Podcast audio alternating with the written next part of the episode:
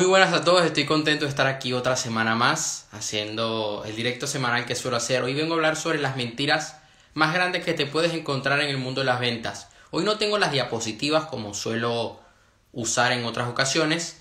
Las pondré en la un saludo, las pondré en la página web en que llevo tiempo ya que no publico un artículo de los videos que hago, entonces voy a extender esta información que voy a hablar el día de hoy en mi web, en mi blog. Va a estar disponible en las próximas 24 horas.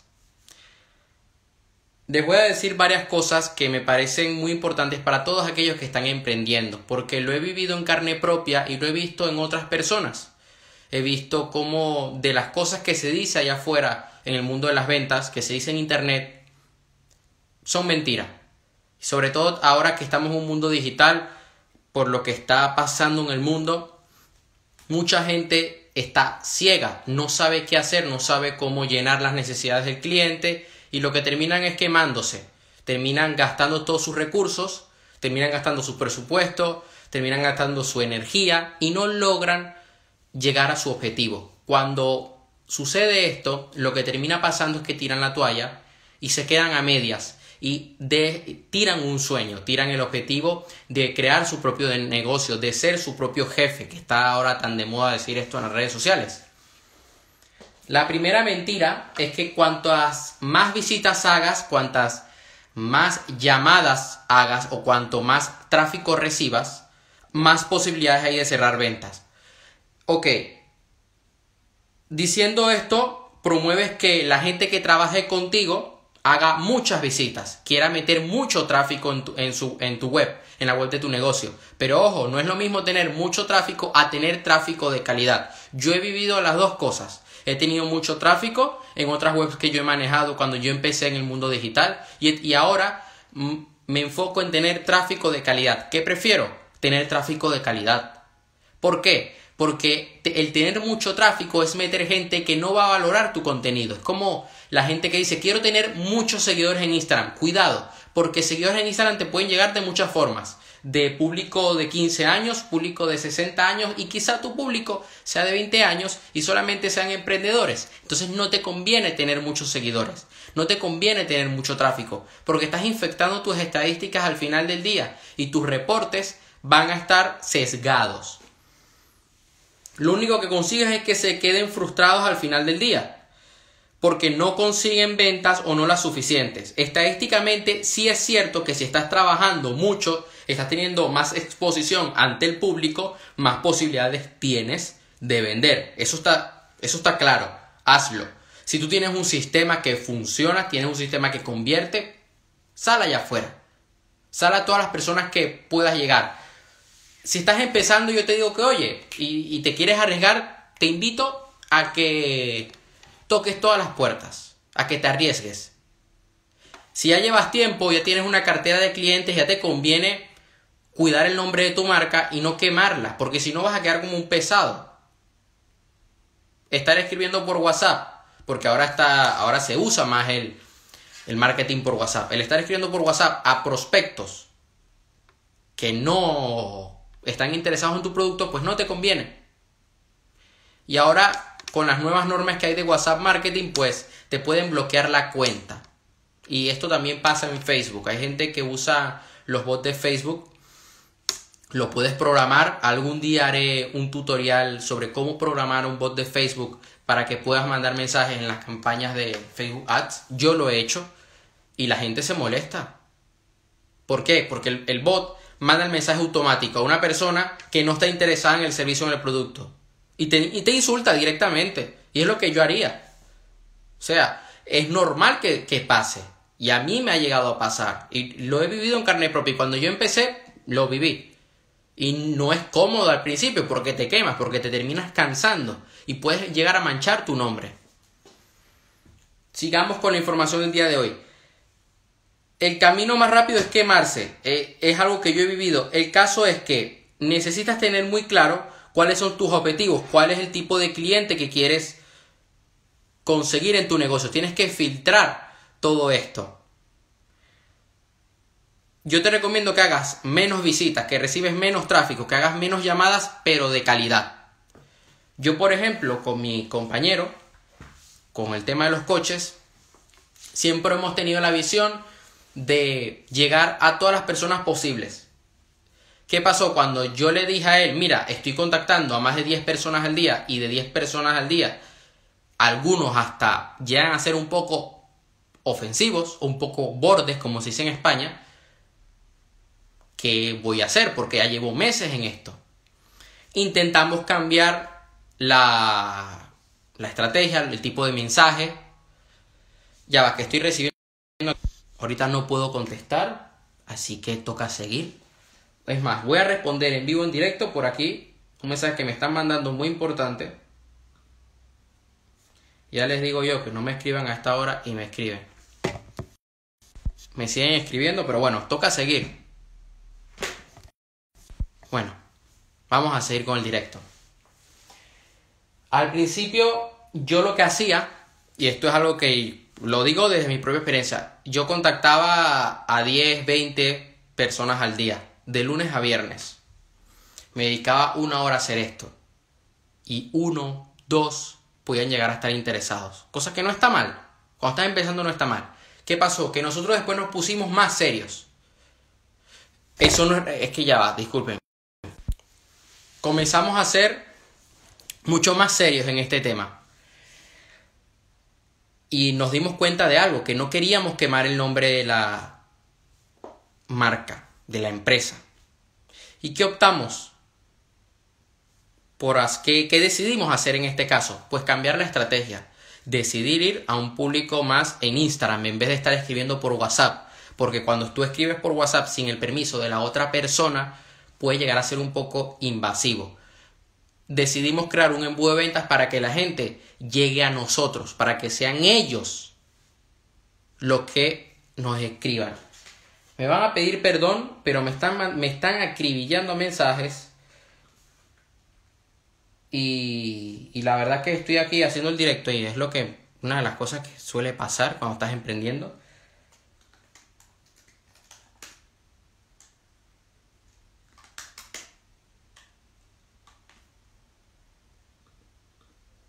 no importa, hay que seguir con, la, con el directo, así que no pasa nada.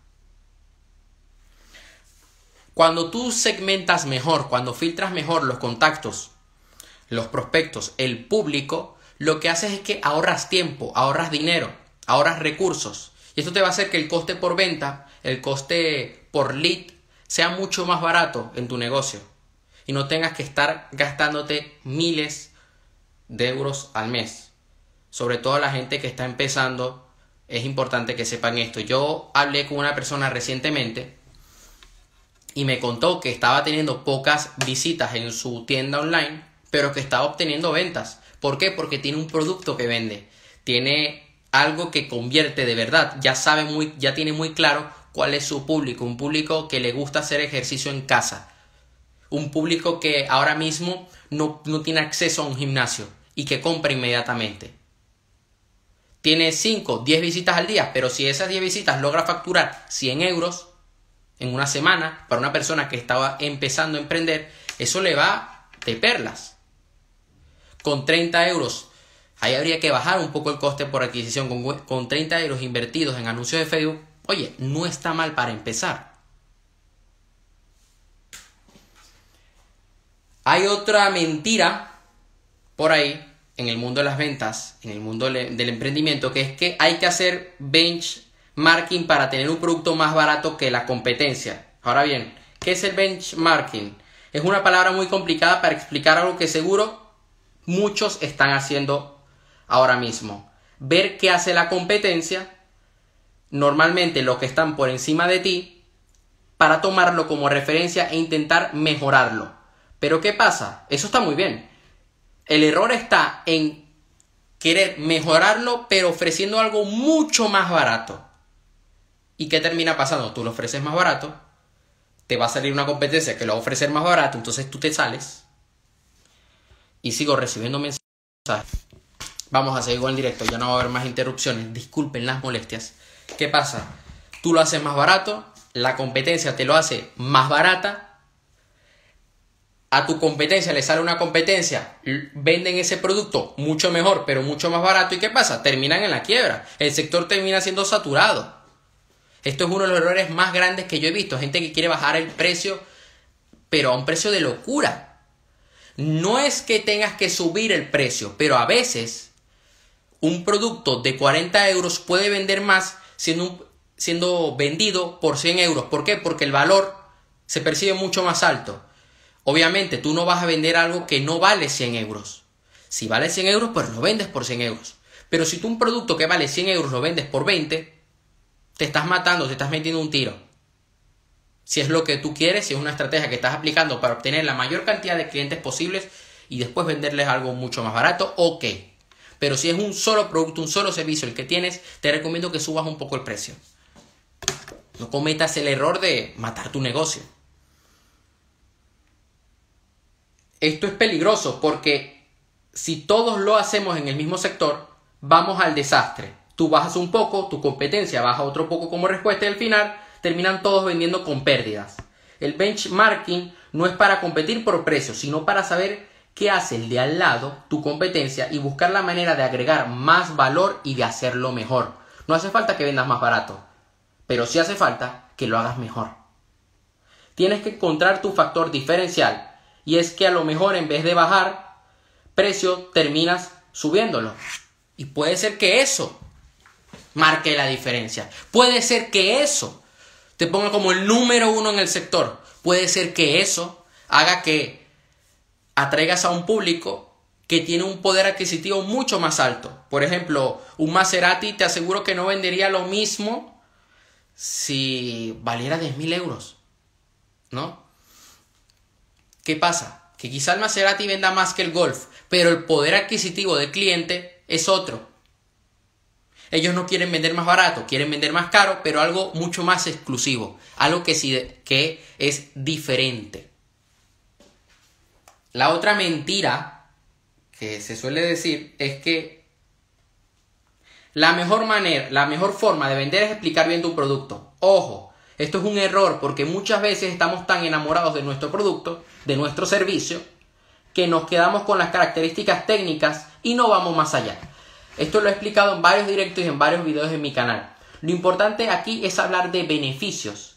Al cliente le importa un pepino lo que tienes que venderle. Lo único que le interesa es que le soluciones un problema o que le llenes la necesidad que él tiene. Por ejemplo, si tú vendes un móvil que tiene una cámara con mucha calidad si hay que hablar de píxeles y el tipo de lente, está bien, eh, hay que hablarlo, pero sobre todo explica que vas a sacar unas fotos estupendas, que puedes poner tal o cual efecto de moda y que los selfies quedan genial. Para eso tienes que conocer muy bien a tu avatar, a tu cliente ideal, y saber qué necesita para poder dárselo. Quédate con la siguiente frase. La gente no quiere ir al dentista, pero sí quiere que le quiten el dolor de muelas. Así que siempre explica muy bien el beneficio que van a conseguir cuando te compren. Vende el beneficio, no venda las características. Precisamente, esa es una de las cosas que más se tienen que enfocar los emprendedores cuando están escribiendo los anuncios de sus productos, cuando están escribiendo anuncios en Facebook Ads. Porque si no se enfocan en el beneficio y explican nada más aspectos técnicos, la persona no se emociona. Para tú poder vender, necesitas emocionar al cliente. El ser humano se mueve por emociones y luego usa la lógica. Pero no es que usa la lógica primero y luego usa las emociones. No. Nosotros compramos porque sentimos la necesidad, porque nos sentimos felices o porque nos sentimos tristes. Puede ser que te sientas triste y quieras apuntarte al gimnasio. Puede ser como una alternativa. Estás triste de estar gordo y oye, eh, ya es el momento de ir al gimnasio. Puede ser que esa sea tu emoción. Por esto también es muy importante, una vez que ya tú sepas estas mentiras y sepas cómo combatir estas mentiras, que sepas cuál es el miedo de tu cliente ideal. Porque si no sabes sus miedos, pues no le vas a lograr vender. Debes saber cuáles son sus deseos, pero también tienes que saber cuáles son sus puntos débiles. Pero no para aprovecharte, sino para poder ayudarle. Por esto, yo te quiero que quiero que tú hoy hagas el siguiente ejercicio con tu cliente ideal. Por ejemplo, en el sector de los bienes raíces, Hay gente que está trabajando en lo que le llaman flipping houses, la compra y venta de casas con dinero de inversores, hacen una reforma de ese piso, de esa casa y la venden inmediatamente. Hacer solo promesas no funciona. Todos nosotros tenemos miedos y debes volverte el antídoto de los miedos de tu cliente ideal. Por esto es muy importante que si tú estás trabajando en el sector inmobiliario, ¿cuál es el miedo de un inversionista inmobiliario? Perder el dinero, que la obra no concluya, no cumplir los tiempos, no obtener unas grandes ganancias. ¿Cuál es el señor, cuál es, mejor dicho, cuál es el miedo de un señor mayor al comprar una casa? Que tenga ruido, la seguridad, el acceso, la ubicación. Con estos miedos tú puedes crear segmentos, un millennial, un divorciado, personas casadas dentro de tu sector, una familia con dos hijos, lo que le llaman la familia McDonald, ejecutivo, un ejecutivo viajero, retirados, inversionistas. El producto que hagas debe cubrir todos los miedos del segmento específico al que tú te diriges.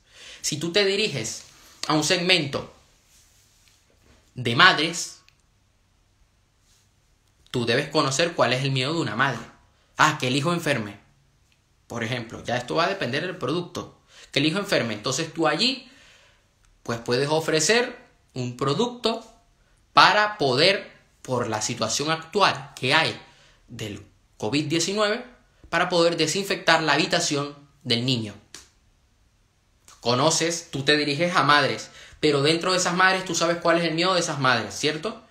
Y tú vas a resolver ese problema. El problema que ella tiene es que no sabe cómo desinfectar, no tiene un producto que le ayude a desinfectar por completo la habitación de su hijo.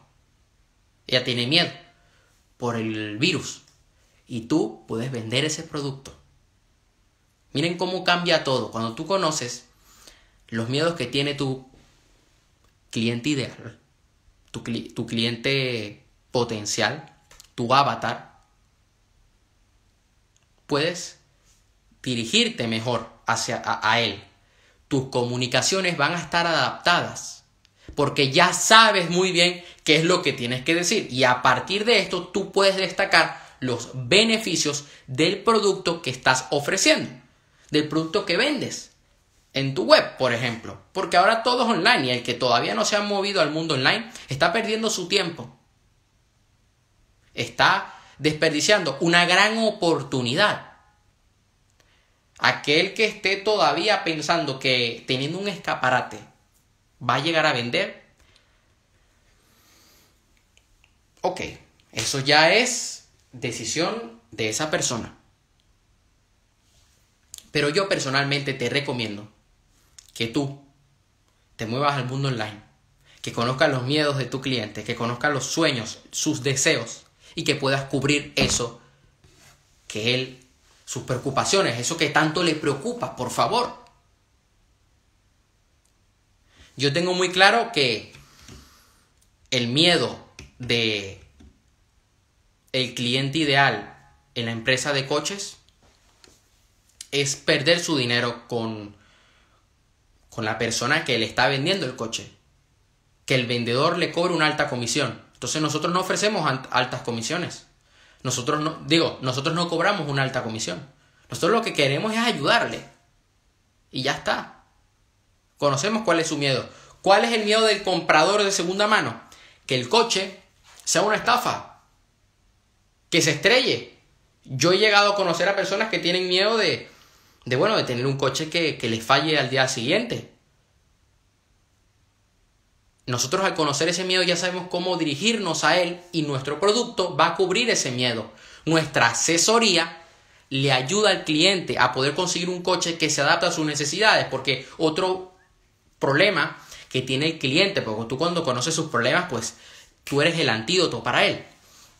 Otro problema que tienen nuestros, nuestros clientes potenciales, eh, y, se ve ¿no? en el día a día, y ahora mucho más, es que de repente compren un coche por un precio muy alto y que no llene sus necesidades. Entonces nosotros lo que hacemos es que nos dedicamos a estudiar el mercado, a contactar a concesionarios, a gente que esté vendiendo ese coche y le decimos, mira, nosotros tenemos un comprador ahora mismo, nosotros cobramos tanto por nuestro servicio y ya está. No queremos llevarnos una alta comisión, lo que queremos es ayudar a ambas partes, tanto el que lo ve como eh, tanto al vendedor como el comprador. ¿Qué te parece? Perfecto. Ya está, trato hecho. Y ya está, estamos ayudando a ambas personas, porque de repente el vendedor tiene miedo a que la transferencia bancaria no se haga y nosotros lo llegamos a ver un caso. Es más, la primera venta que yo hice, la voy a contar, fue el año pasado. Y era así. Primero, eh, un señor de otro país, con otro lenguaje, por lo tanto la comunicación con él era distinta. Él tenía miedo de que el comprador de repente le hiciera una transferencia bancaria y no le hiciera el pago y fuera falsa la transferencia y le estafaran. Entonces nosotros decidimos, ok, vamos a hacer una cosa, vamos a hablar con el comprador del coche y le vamos a decir, le vamos a preguntar cuál es su banco. El, el comprador nos, nos dio cuál era su banco, nos dio el nombre de su banco y mandó un comprobante de la transferencia, dio sus datos, o sea, cuál era su DNI, todo, estaba más que claro que la persona no iba a estafar, obviamente. Y el el vendedor en este caso, que terminó también convirtiéndose en un comprador, se quedó tranquilo. Al día siguiente, nosotros nos juntamos con el vendedor del, del coche que quería comprar ese vendedor, ¿no? Ahora ya no era un vendedor, era un comprador. El comprador en este caso, ahora que es comprador, su miedo como comprador en el Mercedes era que el coche no, no fuera bueno, que tuviera fallas técnicas, que de repente los asientos estuvieran dañados. Entonces nosotros, al saber eso, o y comprar un coche que estuviera muy por encima de su presupuesto, al nosotros saber esto, dijimos, ok, ¿qué podemos hacer para ayudarle a que este proceso sea mucho más rápido? Porque él había vendido su coche y ya tenía que comprar el otro. Ok, vamos a, conseguir un coche que llene sus necesidades. Habían varios en el mercado a la venta en ese momento. Vimos uno, era bueno, pero tenía ciertas cositas que se podían mejorar, pero que el comprador no iba a querer arreglarlas. Y decidimos ir a otro. Y cuando hablamos con ese otro, vimos que el coche estaba en perfecto estado. Fuimos a verlo y dijimos, este es el coche. El comprador lo probó y ya está. Y se hizo la venta. Se hizo una doble venta. ¿Por qué? Porque nosotros sabíamos cuál era su necesidad, su problema y su deseo. ¿Qué era lo que él quería? ¿Qué era lo que él necesitaba? Tú vendes lo que el cliente quiere, pero le das lo que él necesita. Porque nadie te va a comprar lo que necesita. Al menos que sea muy consciente del problema. Porque la gente a veces no es consciente del problema que tiene. Hay gente que se le olvida esto y es que esto es fundamental en el marketing. Por otra parte, qué mentira me di cuenta de que no hacía falta contactar a mil vendedores, a mil compradores. No, con tú tener un buen embudo de marketing, y enfocarte en un marketing de atracción poderoso, no hace falta que vayas detrás de la gente, porque si no esto te va a agotar. Imagínate si yo de repente con mis libros me pongo a ir detrás de la gente a vender los libros. No, no puede ser así. Es que no funciona así. Puede ser que venda alguno, no lo dudo. Pero creo que llegaría menos gente la que puedo llegar haciendo un buen marketing, porque haciendo un buen marketing llego a más personas a nivel global, a otros países, puedo ayudar a más personas, puedo cambiar la vida de otras personas y no estoy yendo detrás, porque yendo detrás, ¿cuántas personas puedo llegar al día? ¿20, 10, 30, si me pongo muy loco 50, y de cuántas de esas me van a comprar, cuántas de esas yo tengo que convencerles. Cuando pasando por un embudo de ventas es mucho más fácil porque le voy educando, porque le voy mandando contenido de valor, es mucho más rápido y eso se hace en cuestión de horas. En cambio, ir detrás del cliente te puede llegar, te puede llevar a tomar días, semanas, meses. Si tienes alguna duda con alguno de los conceptos que he dicho el día de hoy, me la puedes dejar por privado en, mi cuenta de Instagram, en esta cuenta de Instagram, que no tengo ninguna otra, y yo te voy a responder sin ningún problema. Estoy preparando dos conferencias, al menos dos conferencias online, una de pago y otra gratuita, y en la de pago que no va, que no va a ser cara, que va a ser muy asequible, sobre todo para los que asistan a la gratuita, van a tener un gran descuento, o sea, va a estar por debajo de los 100 euros, donde voy a hablar sobre mentalidad y también voy a hablar sobre marketing para que la gente sepa cómo emprender. Porque una persona me lo pidió, oye, quiero aprender más sobre negocios online, ¿lo puedes explicar en tu evento? Y yo le dije, no hay problema, lo voy a, lo voy a hacer y vas a poder aprender. Tengo una lista de reproducción en mi canal de YouTube que se llama Tips de Negocios, donde tengo varios videos hablando sobre marketing. Esta semana subí unos hablando sobre las 5 A del marketing que te recomiendo que lo veas. Esto sería todo por hoy. Te mando un fuerte abrazo y nos vemos la próxima semana y este domingo estaré publicando el video que suelo publicar todas las semanas de un minuto, donde te ofrezco en menos de un minuto una perla, una pepita de oro para que puedas cambiar tu vida por completo. Hasta la próxima.